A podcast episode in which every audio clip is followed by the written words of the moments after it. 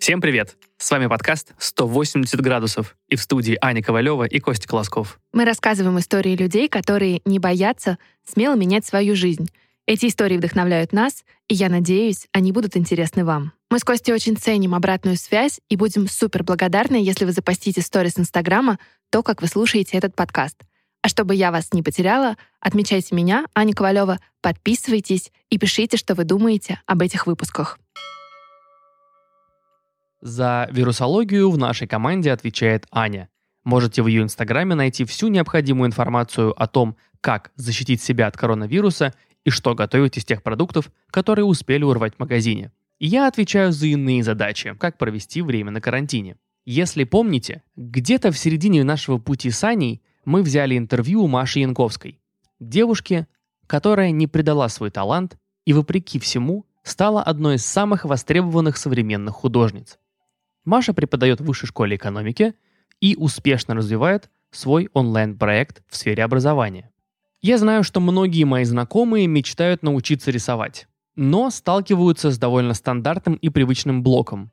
Для этого нужен талант.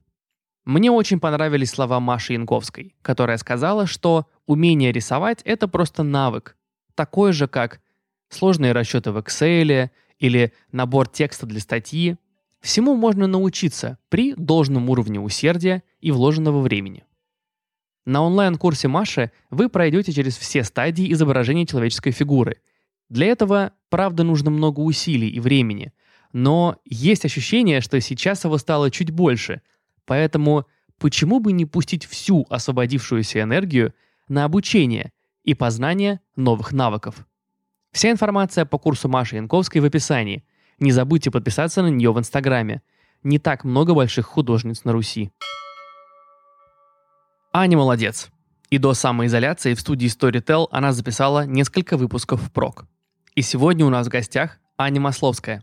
Она дизайнер ювелирных украшений и в прошлом один из самых известных ресторанных критиков Москвы. Я люблю такие выпуски по двум причинам. Во-первых, в нем фигурирует гостья одного из наших выпусков – Света Ефремова, основательница магазина ювелирных украшений и теперь уже бренда «Сахарок».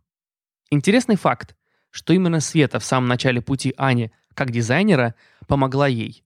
И не только верой в то, что у Ани все получится, но и с точки зрения бизнеса. Первые коммерческие заказы были именно от Сахарка. Во-вторых, это очень полезный выпуск. Из него вы узнаете все про ресторанную критику, про то, как стать дизайнером ювелирных украшений, а также узнаете про духовную и спиритическую составляющую предпринимательства и, в принципе, поиска себя. Больше не хочу вас грузить, я передаю слово Ане, она уже начнет интервью. Аня дизайнер, Аня создательница марки украшений Анна Масловская, экс-шеф-редактор а, раздела «Еда Афиши Дейли» и, наверное, один из самых известных людей в ресторанной сфере в Москве. Аня. Нескромно, да. Нескромно, но, но правда. В начале февраля ты написала в своем инстаграме, что теперь ты только дизайнер и больше не хочешь заниматься редакторской работой. Для тех, кто, может быть, в первый раз слышит о тебе, я расскажу, что достаточно продолжительную часть твоей жизни ты посвятила ресторанной критике. И 10 ты... лет. 10 лет. Да, и... Учитывая, что мне 31, это очень много. И многие тебя знают как раз э, как человека из ресторанной среды, который делал что-то свое, свои украшения, да, в uh данном случае, как хобби. uh И в одном из твоих интервью я читала, а, что ты не планировала заниматься своим брендом в качестве основной деятельности. Mm, что да. поменялось?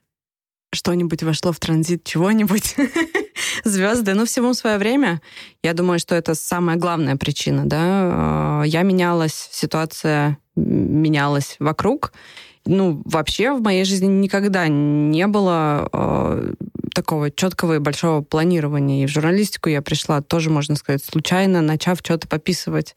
Это абсолютно типичная для меня история ничего необычного не произошло. То есть я чем-то увлекаюсь, и это начинает э, расцветать, расцветать внутри. А иногда увлекаюсь и, и не начинает, да, ну, то есть попробовала, mm-hmm. интересно, классно, классный опыт, иду дальше. Но вот некоторые вещи вот так вот остаются, и так случилось, что меня это засасывало все больше, и когда росла моя уверенность в себе и, наверное, любовь к себе, принятие себя, что я вот, да, такая вот, вот, получается у меня какую-то красоту делать, тогда и, ну, то есть параллельно с этим, вот в процентном содержании, да, росло я, я время распределяла все больше именно на вот это свое детище, да, что-то делая руками, а не тексты про други, ну, проекты других людей. Вот. Э, наверное, это больше про то, что я поменяла анализ и обзор, и любовь э, к проектам других людей на любовь, анализ и обзор своего. Я по образованию дизайнер-конструктор одежды. Я собиралась быть дизайнером с детства, но не смогла, потому что очень много сомнений. Ты собиралась быть дизайнером с детства, но потом ты хотела стать серьезной журналисткой. Да. А как еда попала в этот список? Тоже случайно, потому что в редакции было нас мало, в Вилладже, и писать нужно было вообще обо всем. А, а как изначально ты в редакцию оказалась? Я начала писать про моду, пока училась на дизайнера. И э, как я начала писать про моду, пришел ко мне человек, э, девушка, и сказала, я тебе доверяю, ты очень много знаешь, а, я читала это в интернете, я заказывала там с друзьями какие-то британские воги и так далее. То, чего не было тогда в России. А, ну, страсть у меня была, вот мода, мода, мода. То есть не просто стиль, да, вот прям мода. И а, ей понадобилось в ее издании колонка про тенденции я говорю, ну я понимаю, что написать, но я не знаю, как это делать. Она говорит, ну с этим не проблема, если у тебя не очень получится, то я тебе помогу, и тебя отредактирую, все будет хорошо. И вот с этим прикрытием в виде этого человека, на которого ну, была надежда, а, я начала писать, и начала писать сразу классно что было шокирующе, потому что до этого я ну, как-то вообще не была в этом замечена. И все лучше и даже не лучше. рассматривала для себя такой путь? Нет. Я как думала, ну как, я думала, что 25 это очень много лет. Естественно. И в 25 я уже буду запускать э, детскую коллекцию одежды, потому что буду беременна. Ага. Вот такая прям конструкция, я очень хорошо помню, мы с подругой да, обсуждаем. Слава богу, все случилось не так, моя жизнь интереснее, чем мне представлялось. Это, эта конструкция, да, говорит о моих намерениях. У меня других не было. Я была почему-то... Ну, это очень четкая линия, которую время... ты перед собой видела. Ну, конечно, я шила. Я шила одежду подругам, себе, что-то мастерила. Это всегда было. Годы вообще не было другого варианта. А потом, когда я училась, и практика, и я попала в ателье, и то, и все. Оказалось, это безумно сложно делать самому, просто физически тяжело, очень тяжело шить, кроить, да, ты, ну... Но это тяжелая техническая работа, о которой да. редко кто-то говорит, потому что кажется, что это О, больше про творчество. Вообще нет. А потом, когда я начала писать про моду, ну так, типа, ну почему бы и нет, да, и я, мы сделали в итоге свое издание онлайн, с друзьями, потому что один был дизайнером, другой мог верстать, и все это бесплатно было сделано. И мы с этим всем приехали как-то в Москву на неделю моды делать материалы. И, собственно, вот погрузившись в это, посмотрев на это внутри, я начала очень сильно разочаровываться, потому что люди, которых я увидела, мне не понравились. Потому что, ну, маленькая была, искаженно все воспринимала.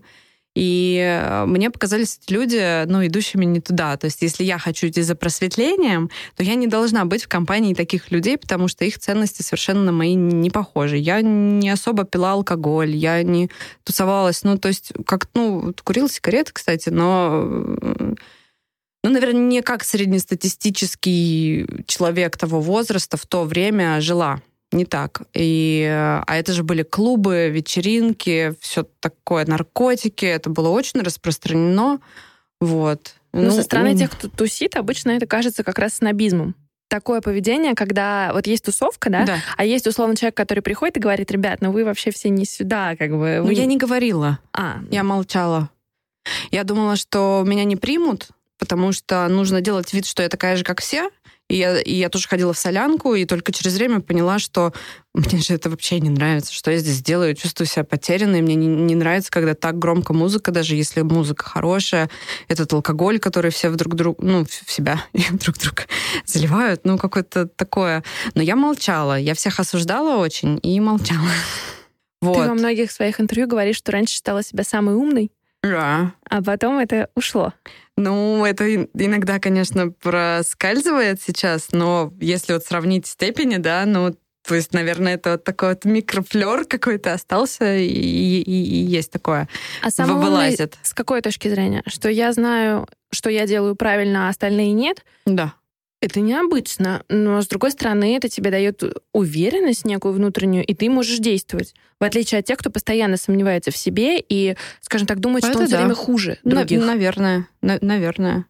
Может быть, тебе это наоборот помогло построить карьеру в этом, войти в индустрию, в которой ты изначально ничего не понимала. Ну, С одной стороны, да, а с другой стороны, абсолютно каждая штука, я вот так сейчас уже со временем увидела, она одновременно полярная существует внутри. И то есть э, э, суперэго, супергордыня, она существует в одном человеке э, рядом с супер неуверенностью в себе. И, к сожалению, э, по-другому не бывает. Поэтому, как, например, быть дизайнером я не смогла, потому что безумно сомневалась в себе, но я могла ходить учительствовать, э, какие там практики, какие медитации кому надо делать, очень-очень так жестко. А, вот так, да, то есть это такой перекос, это не что-то м, здоровое, не то, не то. И с ресторанами так получилось, что я, получается, попала а, в Look at Me, ну и дальше мы делали Village. А, Я была в команде тех, кто это все с самого-самого начала, с первых дней придумывал и делал. Вот. И у меня тогда меня перебросило очень сильно, и я подумала, не, все, я, короче, э, военная фотожурналистика. Вот, вот Ничего это, да, себе. вот это то, что мне надо. Короче, я пошла даже на курсы фотографии. В общем, Ну, военная это имеется в виду из горячих точек. Да, меня шторило. То есть мне, мне очень хотелось быть полезной, а, а я думала, что полезной — это вот что-то такое Ну, важное, такое жесткое, драматичное, да. Я совсем не видела ну, света и любви просто да в чем угодно, во всем. То есть мне нужен был какой-то экстремум, чтобы оправдать свое существование. Почему я попала вообще в Look at Me? Мне нужна была работа. То есть на тот момент из человека, который мечтал работать в Look at Me, я превратилась в того, кто просто там работал, уже не мечтая там работать, а осуждая всех вокруг, что вы делаете развлекательную фигню. Но окей, пожалуй, мне нужны деньги просто, чтобы выжить. Я Мгм. переехала из Красноярска, было очень... Ну, не было. У меня родители очень простые люди, не было финансовой поддержки. А, и я пошла туда работать и просто старалась сделать на 100%, потому что это был такой мой... Ну, это было обязательно. То есть э, это как-то тоже было связано с духовными практиками, что делай на 100%, это один из пунктов того, как нужно жить. Ну, то есть одна из заповедей. Если я уж работаю, то я буду делать это на 100%. А я ты думаю, это- других, потому что они живут неправильно? Или почему? И, Ну, да. А что значит неп- неправильно? Ну, в твоем понимании вот на тот момент. Ну, я думала, э, что это вообще так давно было. Ну, как давно? 10 лет назад, да? И было требование к себе сильное, поэтому требование ко всем очень сильное. То есть я себя не жалела в этом пути найти, как бы быть полезной миру. И когда видела, что люди как будто бы просто наслаждаются жизнью и не думают о проблемах Ну, планеты, прожигают ее, да. да, это меня очень задевало. Но это, как сейчас я понимаю, такой, есть такой термин э, тень, да, и работа с тенью э, в разных форматах существует. Они делали то, что тебе на самом деле хотелось? Ну, то, что я себе запрещала, да. Быть полегче, попроще, ну, как-то баланс иметь. Таких штук, так, там, разных э, теней мной обнаружено было там, ну, множество. У нас у всех их много разных. Вот, и... э, Мне Конечно, кажется- люди были вообще ни при чем, и я даже я же не знала, как они жили. Это самое важное. Я не подошла никому и не поговорила. Слушай, а тебе интересна медитация? А может, ты ее делаешь? И когда я поняла через там пару лет э, работы там, что вообще-то они думают, что я такая же, как а- а- они, потому что я никогда не рассказывала о всех этих своих практиках. У меня был отдельный круг друзей, с которыми мы этим занимались. Так, может быть, они тоже ходят просто на работу и делают свое дело, и точно так же, как и я, об этом просто не рассказывают. Это когда пришло ко мне в голову, вообще в корне изменило отношения, я начала с людьми разговаривать. Ну и, и интересоваться тем, что они на самом деле думают. Да, да, потому что и я вижу и сейчас, и тогда, да, начался путь вот этого в и в свою искренность. То есть так, подождите, то есть я вот такая, да? А это сложный процесс или это кайфовый процесс, потому что ты, наконец, начинаешь озвучивать то, о чем ты очень долго думаешь? Кайфовый очень. Я вот э, начала давать интервью недавно. Э, всем как-то вот так вот интересно, что я ушла из редакции, вот украшения, и какое-то видео было интервью, вот второй подкаст, да, и мне так хочется сказать. Я, я просто надеюсь, что я могу сказать что-то, что, что поможет кому-то, потому что ну, этот опыт, он сильный, он правдивый, и вот. И я думаю, наверное, раз эти вопросы идут ко мне, и я могу на них ответить, значит, это, ну, как кому-то нужно. Давай, прежде чем мы поговорим о том, почему ты ушла из редакции, мы поговорим, а, в чем вообще э, твоя жизнь там заключалась. И все-таки еще раз я задам этот вопрос, как ты попала в еду? Потому uh-huh. что до этого мы э, разговаривали о том, что ты была в моде, писала статьи о моде, и, в общем-то, это было главной да. линией. Угу. А как еда? Так, так я начала писать, научилась писать. Вот. Потом, придя в Village, я решила, что я буду писать про взрывы в метро, про урбанистику, про ну, что-то типа более серьезное. Вот. И Сережа Пойда, главный редактор мой, он э, сказал в какой-то момент, говорит, Тань, ну, короче, что-то все там так развивается с едой, рестораны хорошие открываются. Нам, пожалуй, нужно, чтобы кто-то стал ответственным за эту тему. Это будешь ты. Я была очень расстроена. А почему расстроена? Ну, типа, это же несерьезная тема. А, вот. Забыла. Но, но я очень быстро в это втянулась, потому что, ну, вот так вот сошлось все. А, буквально в, в эту же неделю, то есть я недолго горевала, вообще недолго а, стало известно, что в Москву приходит фестиваль «Амнивор». В общем, приезжал, приезжали люди, приезжали, должны были через пару месяцев приехать повара, которые готовят что-то просто невообразимое и выглядят как фэшн-иконы. А, я увидела в этих людях то, что хотела видеть в моде. Страсть, любовь, полную отдачу, а, и такую бескомпромиссность. И, и все, и я стала, ну вот как я, я, я известна больше всего как такой человек, который поддерживает не какие-то большие ресторанные да, конгломераты, а маленьких рестораторов, людей, которые своими руками делают, да, всякие эти вот небольшие кафе, все эти кофейни четвертой волны и так далее. А, мне действительно, ну, всегда было интересно про людей рассказывать, про, про их э, любовь.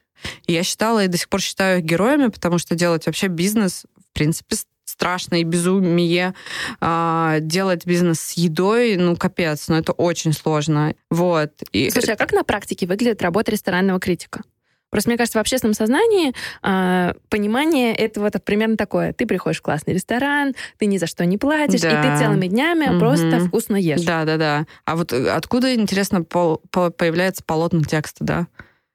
Ну, понятно. Магия. Да, никто об этом не думает. Чудеса. Ну, вообще никто... Мы, мы вообще не внимательны друг к другу, и поэтому так происходит. Вот. А, я проводила все эти годы за компьютером, либо редактируя, либо прям набирая текст, да, а, в среднем по 8 часов в день. Только за компьютером. А еще в остальное время я должна была ходить, пробовать, потому что у меня всегда был такой принцип, ну, очень важный, я считаю, вообще как по-другому, что это все должно быть на реальном опыте, да, пройдено а не просто там кто-то что-то рассказал, и э, слов ты записал, да, поэтому я тратила на эту работу все время. У меня а не свой... было какого-то свободного отдельного никогда. И мне э, сейчас вот, например, я вот так вот доросла до такого момента, что мне хочется делать только то, что мне нравится. И, конечно, в собственном бизнесе я, ну, мне не все нравится. Не все роли, в которых я выступаю. Но это другое. Ну, то есть такая тотальная ответственность, которая, да, здесь прорастает внутри меня, она меня двигает через какие-то мои блоки. И через них очень неприятно проходить, э, учиться считать циферки, когда ты всю жизнь думал, что это просто вообще для людей с другой планеты.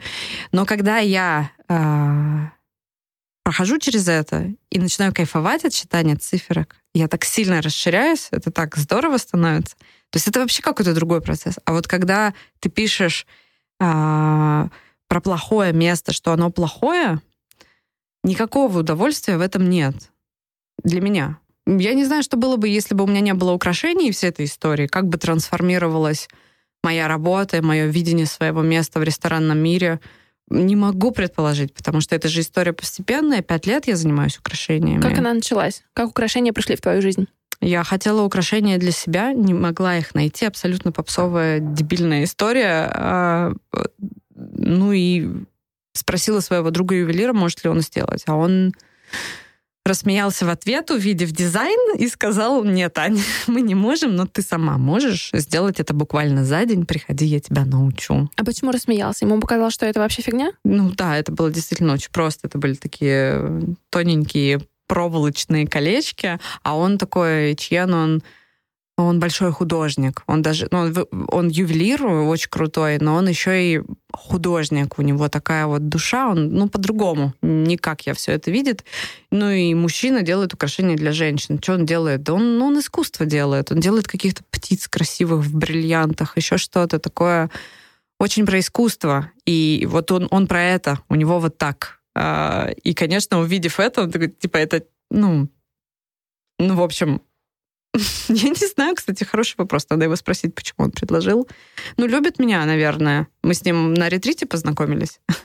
И когда люди сходятся, ну вот на такой теме, да, когда есть что-то очень важное, что вы разделяете, люди довольно быстро становятся ближе, mm-hmm. да, это не человек, которого ты просто встретил в ресторане, то есть вы понимаете, да, ну, я не знаю, как фанаты какой-нибудь футбольной группы, что ли, ну, то есть что-то у вас есть очень важное, вот, и поэтому это такие особенные отношения теплые, и он взял меня к себе, и я там осталась, я начала после редакции приходить вечером и быть там до 12.30, потому что в 12.30 ночи все уходили, чтобы на метро успеть по домам и на выходных. И это меня спасало, потому что у меня трудные отношения были э, с мужчиной тогда.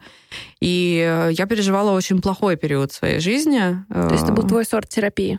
Это был это, это, была, это не была терапия, она меня не, не излечивала, но она не давала пуститься в то, во что я пускалась, когда не было редакции, это пойти в бар, выпить за э, вечер 8 э, крепчайших коктейлей, выкурить две пачки сигарет, потом рыдать. Я так жила какое-то время, и вот в это время как раз начала делать украшения. Они меня просто... Ну, Останавливали? Ну, ну да, занимали мое время, и я... А ты воспринимала это как... Э, ну вот ты понимала, что это занятие просто держит тебя в правильном русле и не дает тебе сорваться, или ты в этом видела какое-то развитие дальнейшее?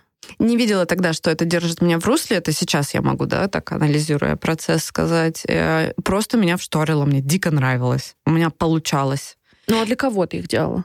Просто вот сделала одно колечко себе, классно, второе подружке, а потом? Да, логика тоже очень простая, как и все, что я рассказываю, все случилось само собой. В общем, моя подруга параллельно запускала магазин украшений, Сахарок он называется. Сейчас Света очень Ефремова. Да. Света была у нас гостьей подкаста. Ну, в общем, мы со Светой мы были ближайшими подругами на тот момент, очень-очень тесно общались, и так получилось, что я поддерживала ее, она поддерживала меня. Я думаю, что она поддерживала меня больше, чем я ее. Потому что я не понимала, что такое делать свой бизнес тогда, и это только, только сейчас я могу это оценить, и, и каждый раз, сталкиваясь с трудностями, думаю, боже мой, Света была такой смелой, она шла в это одна. И, и, и я просто делала, ну, творчество, я какие-то деньги в это впулила, небольшие, которые у меня были. И, а она была безумно смелой. И она в этой смелости еще и меня, да, то есть она говорит, так, сделай мне 10, ну, там, сколько можешь? Я говорю, ну, ничего не могу, денег-то нет, золото же, и золото сразу делала. Все это сложная вся эта система, как э, учет золота, пробы, там, ну, короче, это все большое дело. В это, чтобы ввязаться, нужно прям ввязаться.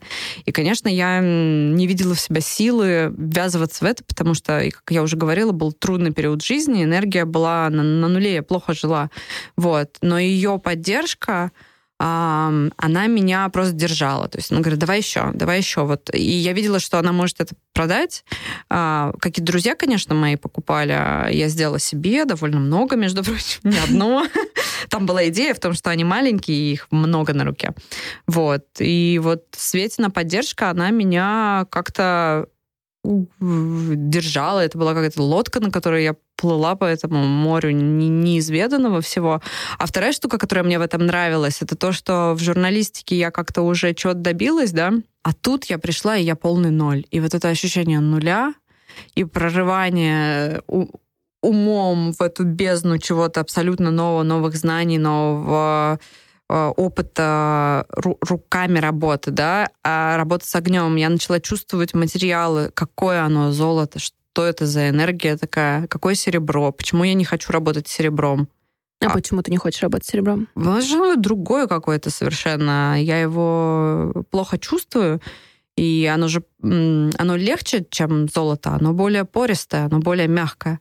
И та тонкость, с которой я хотела работать, она выполнима только в золоте. И я вложила 16 тысяч рублей в свои первые 10 грамм золота. Тогда это столько стоило. Сейчас грамм стоит э, там, 3 тысячи рублей, тогда 1600. Почти в два раза разница. И начала вот эти вот мелочи делать.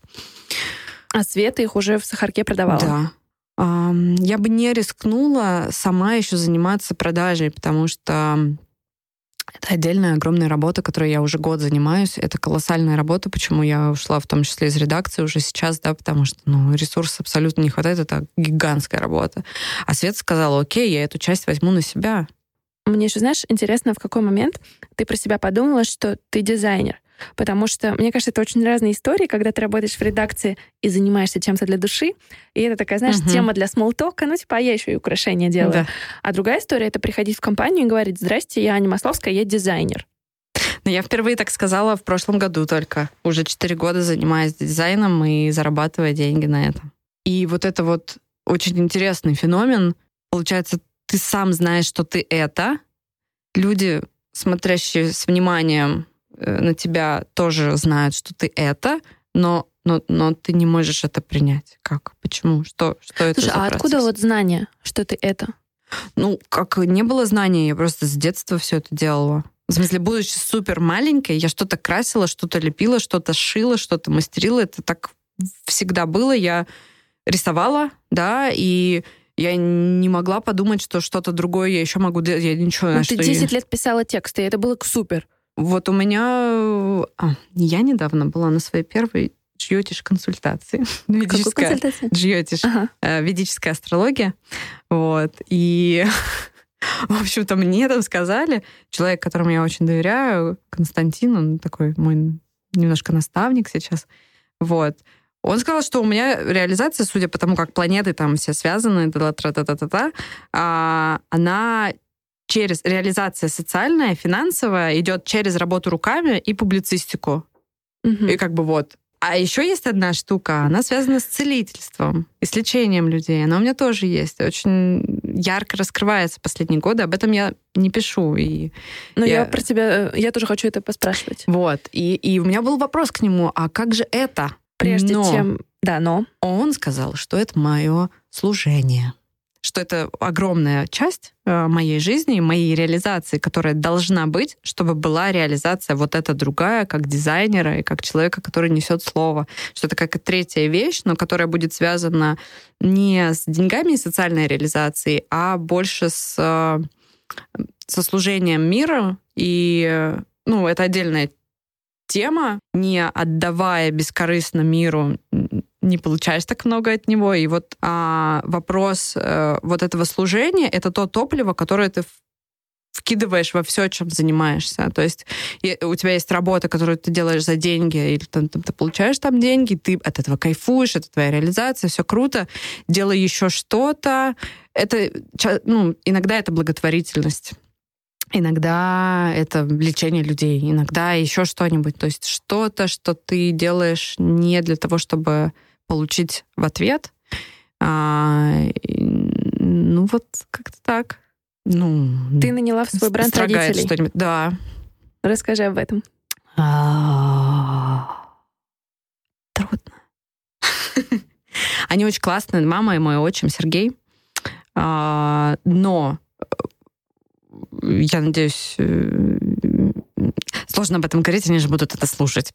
В общем, отношения между ребенком и родителями это почти всегда непросто. Это правда. И э, когда мы живем своей жизнью и периодически приезжаем к ним, да, Ну, это э, супер частая история, которую я слышала. Ну, три дня мы с мамой окей, потом начинаем ссориться. У меня было точно так же. То есть сначала ты соскучился, и все классно, проходит несколько дней рядом, всплывают какие-то...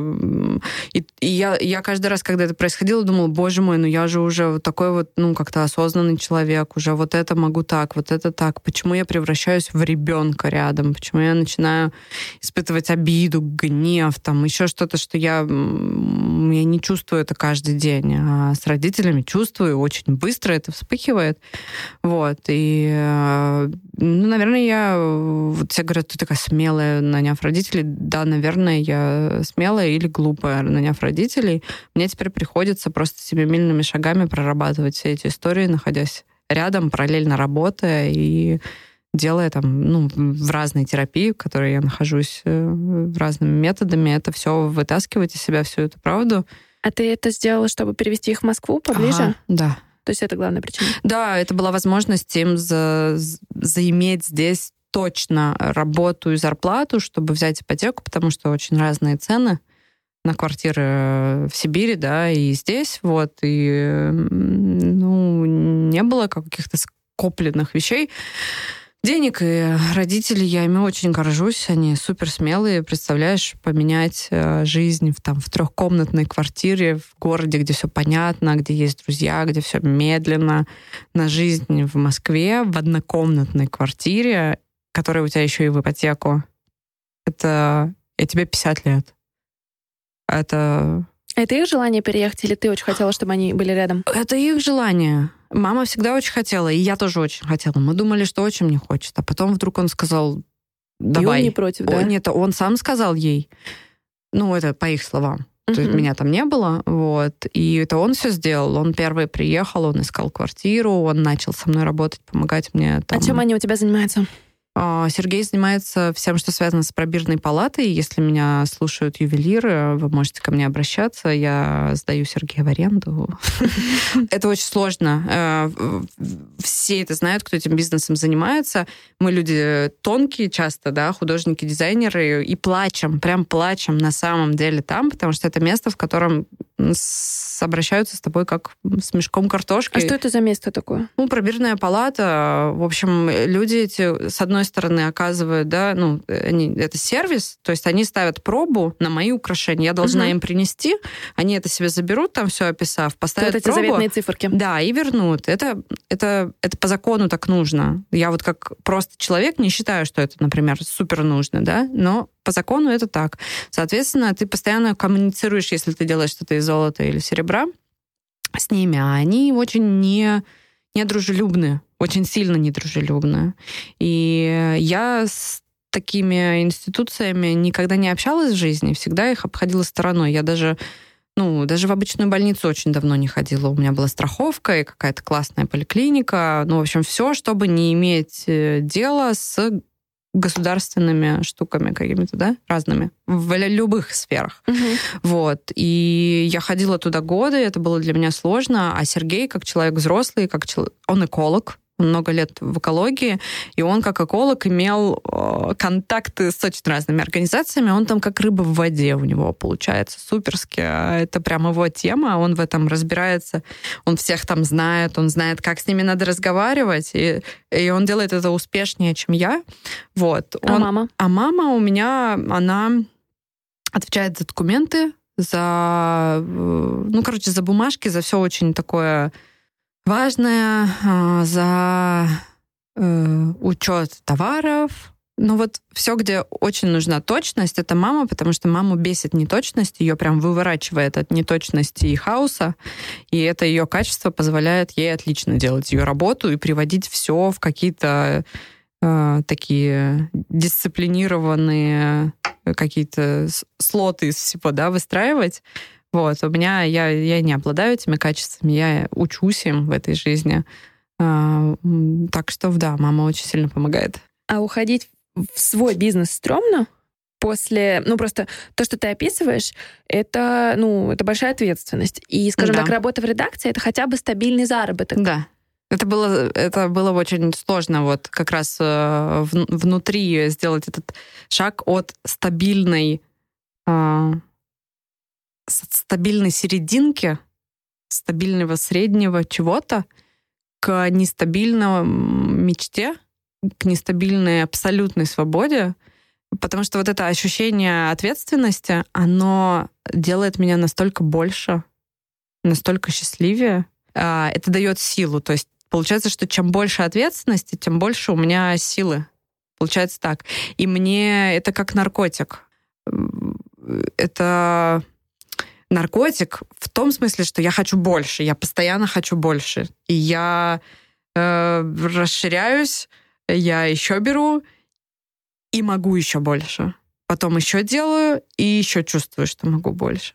То есть я как-то вот постепенно, постепенно э, расширяюсь в этой ответственности. Я не из тех людей, которые делают какие-то, наверное, ну там гигантские бизнесы, сразу же все обдумать, все как-то где-то взять инвестиции это, это путь, о котором я ничего не знаю. Я вот умею двигаться как-то более-менее... Размеренно? Да, получается, что так. То есть я не перебираю с у меня такое случается, иногда такой раш, такой, да-да-да, я могу, я могу, у меня все получается, круто, я, я рискнула, и у меня снова получилось, я рискнула, и у меня снова получилось. И когда я на вот таком раше что-то перебираю, то есть беру там ну, в прошлом году так было. Мне сразу захотелось вложить побольше, чтобы там ситуацию определенную изменить с количеством украшений, которые у меня есть. И я взяла эти деньги у добрых людей а, и такая, оп, а что-то пошло как-то вот не так все. И я не могу отдать деньги в тот срок, в который я обещала их отдать. Это было так ужасно. Я месяц, ну, я, я была в постоянном поиске, как заработать или где найти эти деньги.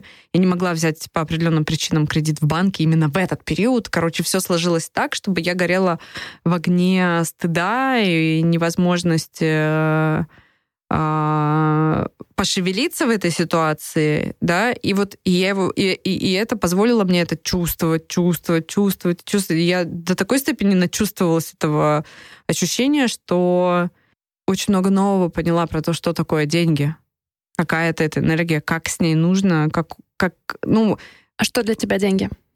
А для меня сейчас а, абсолютно очевидно, что деньги — это ответ, это какой-то более физический ответ мира на ту энергию, которую я распространяю во мне.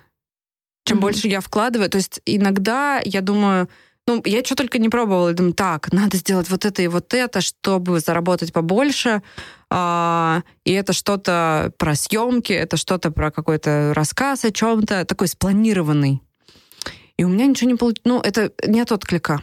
Ну вот нет отклика и все. Потом вот у меня есть некое состояние, у меня есть некие чувства, большой такой поток энергии, добрый, светлый.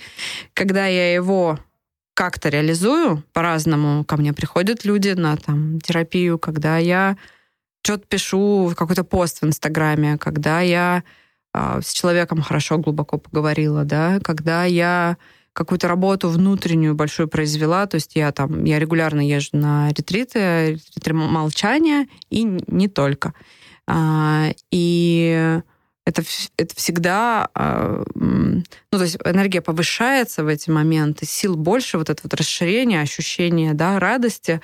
У меня в эти моменты просто вот, если взять телефон, сейчас он на беззвучном, да, то есть э, начинают просто приходить деньги. Как медитация в твою жизнь пришла? Она пришла ко мне в 17 лет. Я попала на свой первый курс по йоге, медитации вот в этом возрасте. Опять же, так сложилось. Э, у моего друга мама этим всем занималась. И шаг за шагом я там оказалась. Меня что-то эго зацепило. Мне сказали там, что будет что-то, что неплохо бы мне э, познать, что-то там такое секретное и невероятное. Мне очень надо было в тот момент. И для взрослых, для взрослых. Ну, конечно, для, узнать все секретики. Ну, там были такие люди, там по 40 лет, там была куча а, бизнесменов, богатых людей на этом курсе.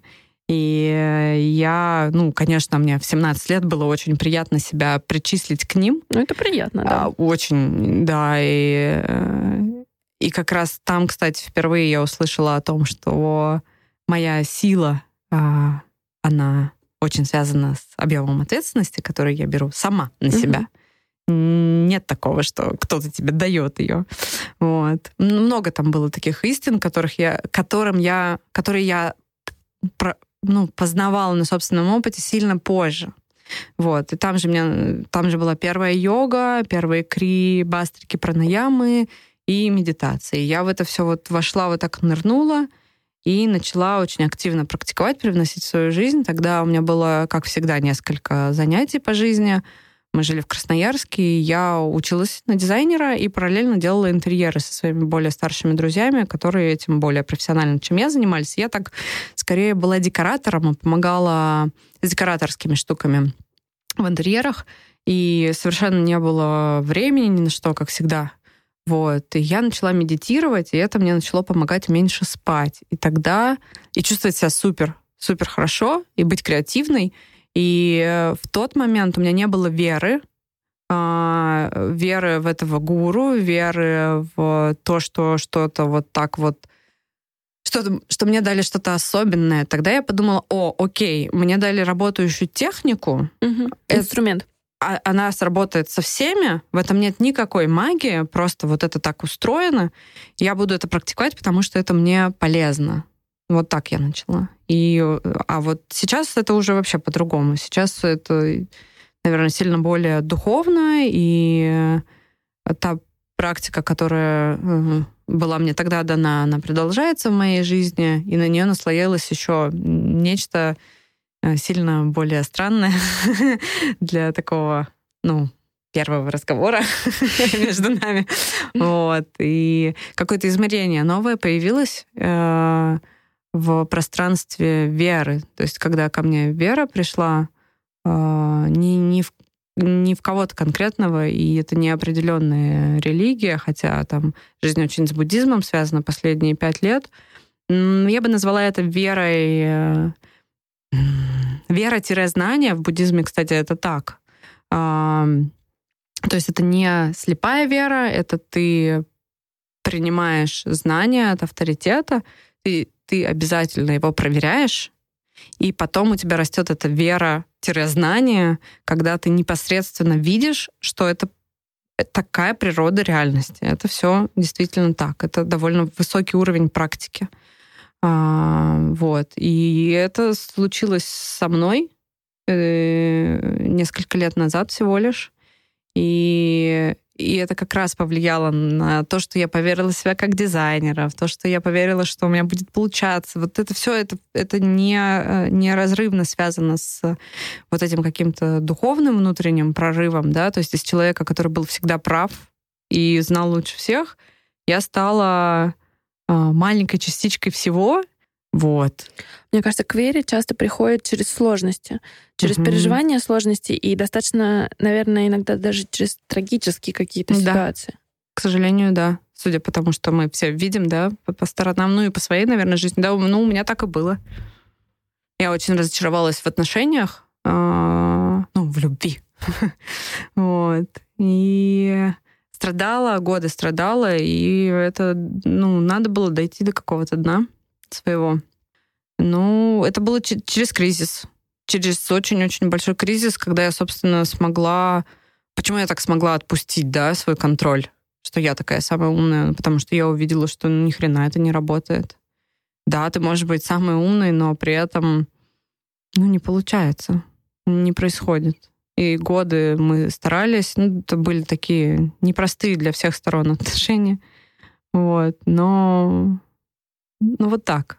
Ну, в буддизме это называется равностность, а, когда, когда ты делаешь то, что ты можешь а, экологичным способом, но видя, что не можешь, ты принимаешь, что это ну, часть большого замысла, такая взаимозависимость всего, там, карма, ее последствия, ну, действия ее последствия, да, в виде кармы там, и так далее, и так далее — есть, да, я могу не видеть, почему так сейчас получается, но это настолько, это вот как раз вот вера тому, что это все имеет большой смысл, и я узнаю, какой, просто чуть позже. И я вот доверилась тому, что все, что с тобой происходит, хотя я очень сильно горевала, очень-очень сильно, а, что это правда правильно. И в, в этот момент щелчок произошел, и, и И я после этого начала видеть, что это так, и я очень благодарна за тот опыт, благодарна, что отношения были, благодарна, что они закончились. А, блин, это все вообще, конечно, космос, и я очень интересно, кто станет моим мужем. И сейчас ты учишься еще на embodiment фасилитатора. Да. Как эта история пришла в твою жизнь? А, ну вот так же вот из этого же клубка, когда я начала выбираться из э, трудностей в жизни, я э, попала к остеопату. Тогда я не знала, каким методом он точно работает, потому что есть разные. Мы, это опять же было на ретрите двухнедельном, мы только там познакомились, ну и очень подружились с этим человеком. Мне стало плохо, он сказал, давай я тебе сделаю сеанс. А, ну и вот он, в общем, мне сделал сеанс. А, и в этот момент, ну, как момент, час да, времени, он почти ничего не делал. Его руки были где-то там у меня у головы, я лежала. А, а я прожила что-то очень большое, глубокое, я много плакала, потом смеялась. И, и самое главное, что произошло, у меня а, за этот сеанс вышло очень много обиды. И я впервые в жизни почувствовала, сколько ее во мне и что это именно такое. Потому что до этого я жила и не чувствовала, что я чувствую. То есть я, я была тем человеком, который говорит, я не обижаюсь, я делаю выводы. Всегда. А я на самом деле обижалась, но я не знала, как распознать это чувство. Ну, то есть это было просто привычное чувство неприятное. Ну, как бы, ну, не классно, ну, и, ну и что. Вот. Э, гнев я также не могла воспринимать и блокировала. И э, вот, и когда это вышло, ну, через, через плач, через ощущение, было ощущение вот конкретно такого сферы какой-то, выходящей вот где-то вот уровень сердца, да, и вот через горло, и через плать, через какой-то стон. А, это был мой первый такой сильный опыт, э, ну, какой-то хилинг, да, целительство через тело. А, я офигела тотально. Я, конечно, ну, я не была человеком, который не верит в подобное, но и подобного со мной не случалось, тем не менее, до этого. Вот. И как же мне стало хорошо после этого. У меня после этого несколько хронических болезней ушло что стало понятно сразу же по симптомам, которые исчезли, а позже, потому когда я вернулась в Москву, это все было не в Москве, а там, пройдя какие-то ряд анализов, это было на тот момент для меня чудом, потому что я не думала, что я смогу от этих болезней избавиться, а приобрела их за годы э, вот, вот этих сложных отношений. И я уже думала, что это такая моя расплата за весь этот, э, ну, за, за ошибки в жизни, да, вот я вот, вот буду так вот болеть, ну, наверное, надо это терпеть. Потому что врачи не могли помочь. Получается, что я открыла через этот опыт, что мое тело это такая бутылочка, которая стала наполнена э, ядовитыми чувствами, потому что я их не проживала. То есть я их схватывала и такая, пойду выкурю 30 сигарет. Угу. И, и оставлю это все в себе, запью это алкоголем, там еще чем-нибудь. Ну, такие мои были методы. Это очень распространенные методы в городе Москва. Это правда. И вообще... Да, в любом большом городе. Да, и в любом большом городе. Вот. И такая, вау, можно вот, вот столько-то оттуда, да, вылить. И что происходит-то? А место-то освобождается и на место вот этого вот архива обиды приходит что-то очень классное.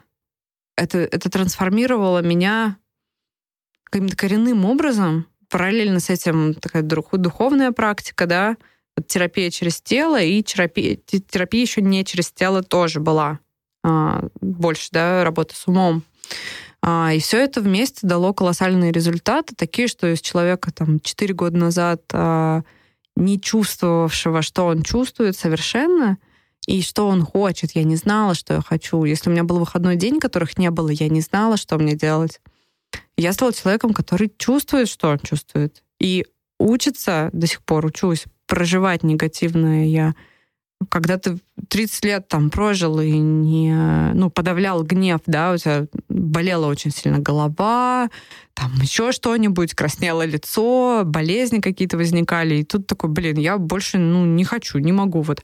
А что делать-то? Он же разрывает, он тебя, ну, расфигачивает, это очень сильная энергия. Я вот весь прошлый год училась гнев проживать. так, чтобы экологично, так, чтобы побыстрее, конечно, хочется. Вот. А что значит проживать? Позволить себе злиться? Ну да, ну то есть сначала я делала это очень экологично, то есть я начинала сразу человеку возвращать это все, вот. То есть если как, если раньше я рот на замок и просто уходила, а, то я такая, так, в смысле, сейчас мы разберемся. Угу. Что вы тут делаете? А, конечно, с близкими это все на близких выливалось. В чем прикол? Да, в, в идеале я не хочу это испытывать, да, и я думаю, что, конечно, высоким э, состоянием эти чувства не соответствуют. Но я больше не могу врать, что они ко мне приходят. А раньше я говорила, да-да, я высокодуховно развитое существо, которое не обижается. Нет, неправда. Ну, это не было правдой. Но я этого не видела. Я не людям врала, я себе врала. Вот. И мне никто не мог дать ответ, как. И сейчас, ну, разные есть методы. Там, типа, если ты чувствуешь гнев, например, то порычать. Кто-нибудь советует, как-нибудь через голос это, да, проявить. А можно проявить через выписывание. Ну, по-разному, короче, выходит. Я не идеальный тут еще пример. Не могу этому научить других пока что. Ты учишься для себя, чтобы лучше понять себя и разобраться с собой, принять себя, или ты хочешь помогать другим? И то, и то. А, но по правде, когда я пришла учиться на embodiment фасилитатор, это годовая учеба, такая очень серьезная, и которая денег стоит. То есть ты должен это вписаться туда всецело вообще конкретно. Такая оговорочка. Ага. Embodiment фасилитация — это про терапию через тело? Правильно? Можно простыми словами? Вот. Э, ну да, да, это, это, да, да. Все с этим сталкиваются, большая проблема. Эмбодимент — непонятное слово, фасилитация — непонятное слово. Фасилитатор — это тот, кто а, помогает пройти, помогает увидеть. Угу. То есть это не человек, который говорит, встань в такую-то позу и дыши так-то. Угу. А эмбодимент, да, ну, embodiment — это не какой-то конкретный вид терапии, это подход, в который входит много-много всего. Embodiment — это айкидо, это йога, это актерское мастерство, это импровизация телесная, это практика аутентичного движения, это Фельденкрайз, это куча всего. А вопрос в том, эм, как это проводят. То есть если если ты лег на стол, тебе что-то сделали, ты встал, ничего не осознал и пошел, это не embodiment фасилитация. А в этой, в каком-то конкретном виде терапии. А если ты вышел а, с осознанием того, что произошло, как это на тебя повлияло, и как ты можешь это повторить сам, то тогда это оно. Угу. Вот. И для меня это очень важно. А, не просто помочь человеку, и когда ему опять будет не очень, он снова к тебе вернется и ну, не будет знать, что делать, ну, может быть, придет там воды попить из твоего колодца, да, а дать человеку инструменты саморегулирования в ситуациях стресса. А, и специалисты, которые приезжают обучать людей на эти на этой программе со всего мира. Это, ну, как бы топ of the топ. Я на это купилась. Мне понравились люди очень сильно и комьюнити. И когда я проходила собеседование, я очень волновалась, потому что я не коуч, я не психолог, я не все те специальности, которые вот там вот люди идут повышать, как бы, скажем так, свою э, квалификацию. Я журналист-дизайнер, ну, вообще, о чем речь. Вот, я, конечно, очень много про себя рассказала, какая я интересная, вот, ну, и я пропалилась на том, когда мне сказали, так, ну, а ты понимаешь, что как бы третья часть обучения — это про то, чтобы начать работать с людьми? Я так, ну да. Ну, ты собираешься работать с людьми? Я не знаю. Мне было важно пройти свою терапию в этом, потому что на в любой учебе на любого терапевта сначала очень много терапии себя другими людьми, а потом ты только учишься, как это делать с другими. И мне очень важно было вступить в это комьюнити, чтобы иметь новых друзей, с которыми мы будем говорить на одном языке. Потому что для меня вот это знание того, что я и есть тело, не тело часть меня, а все абсолютно как на карте проявлено в теле, и мы вообще неотделимые состояние тела. Это просто сто процентов равно состояние эмоциональное, духовное, когнитивное, там еще какое-то. Вот. А, мне хотелось новых друзей. Вот. И я пошла учиться, чтобы найти этих новых друзей. Ну, а параллельно мне пришлось начать работать с людьми. И оказалось, что это офигенно круто, очень ресурсно, что я чувствую себя на своем месте, когда это делаю. Я не вижу себя специалистом только в этой области, но я получаю огромное удовольствие, помогая людям что-то там немножко увидеть и изменить. Ну, наверное, это какая-то вот да, то есть на самом-то деле я ушла из редакции не просто быть дизайнером, а еще и вот, вот эта вся, да, большая часть этой учебы и э, уже практики. Давай я буду задавать тебе финальный вопрос. Смотри, нас слушают многие люди, которые, возможно, сейчас находятся в не самом простом жизненном периоде, хотят что-то поменять.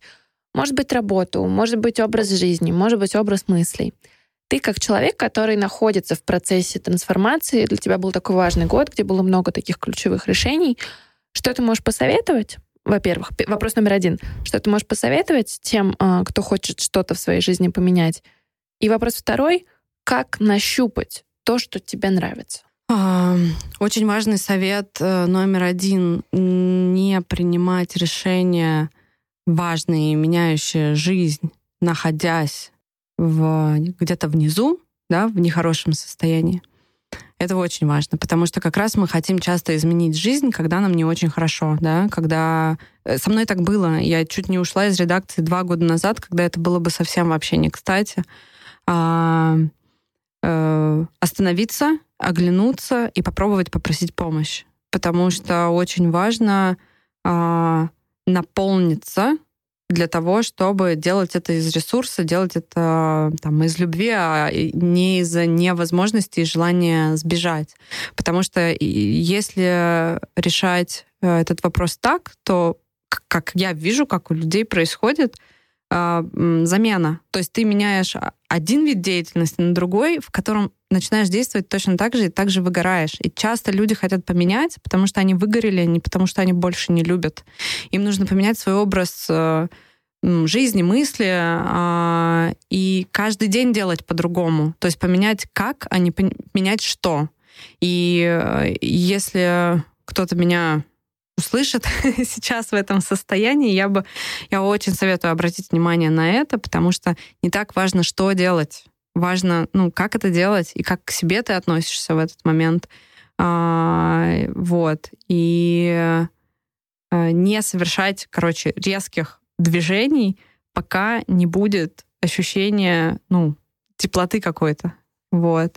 А кто может помочь? Блин, столько людей вокруг могут, могут помочь. Это может помочь учитель по йоге, может помочь э, эмбодимент-фасилитатор, может помочь, э, э,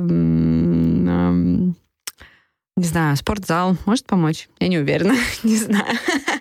Ну, терапевт, да, какой-то психолог. Э, то есть, короче, есть какая-то такая, если запрос на изменение внешнего, посмотри, где поменять внутреннее, и уже потом принимать решение менять внешнее. Это же касается желания развестись, например.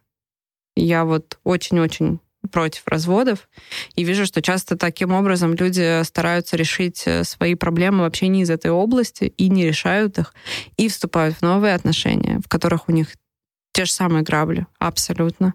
Поэтому я вообще верю, что все отношения, любые отношения можно спасти.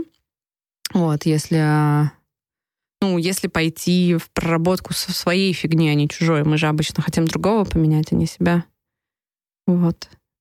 Так что, короче, остановиться, ничего не делать, обратить внимание внутрь, понять, что ничего не понимаешь, э, это окей, и попросить помощи. Круто. Спасибо большое. Очень-очень интересно. Блин, пожалуйста. Спасибо, что послушали этот выпуск. Мы с Костей очень ценим обратную связь и будем супер благодарны, если вы запостите в сторис Инстаграма то, что вы слушаете наш подкаст. Чтобы я вас не потеряла и увидела ваши комментарии, а, отмечайте меня, Аня Ковалева, подписывайтесь и обязательно отмечайте наших гостей. Нам всем очень интересно, что вы думаете об этом выпуске. А еще у нас есть телеграм-канал и корпоративная почта, которые тоже можно найти в описании к этому подкасту. Пишите нам, мы всегда на связи. Спасибо. Производство Brainstorm FM.